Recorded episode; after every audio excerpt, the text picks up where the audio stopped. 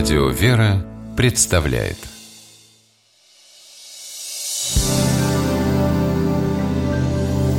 Первый источник. О, у тебя новая шуба. Нравится? Не смогла удержаться. Всю зарплату потратила. Красиво. Только как ты теперь без денег? Ну что ж, теперь мне предстоит питаться медом и акридами. Как это? А вот так Я образно, конечно Выражение есть такое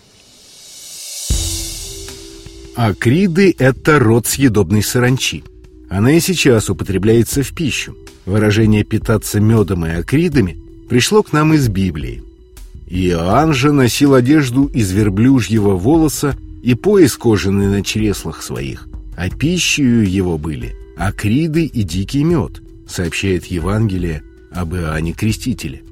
Святитель Кирилл Иерусалимский поэтически поясняет, употребляя в пищу акриды, он окрылялся душою, насыщая себя медом, делался способным вести речи более сладостные и полезные, нежели мед.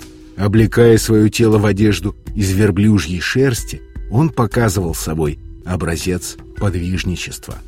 Иоанн Креститель был сыном священника Захарии и праведной Елизаветы. Повинуясь призванию, Иоанн проповедовал крещение покаяния для прощения грехов и крестил множество людей в Иордане. Он готовил людей к приходу Мессии, Иисуса Христа. Пророк Иоанн Креститель жил в пустыне аскетом, носил грубую одежду, прихваченную кожаным поясом, и скудно питался медом и акридами. Саранчу в те времена отваривали в просоленной воде, высушивали на солнце и смешивали с медом диких пчел. Акриды и мед – легли в основу образа скудного питания и вошли в наш речевой обиход. В 1890 году Антон Павлович Чехов писал семье «Кофе у меня еще полторы банки. Питаюсь медом и акридами. Буду обедать сегодня в Иркутске. Чем ближе к востоку, тем дороже все становится».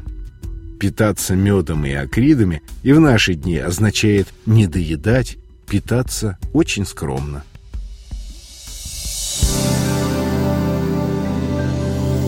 Первый источник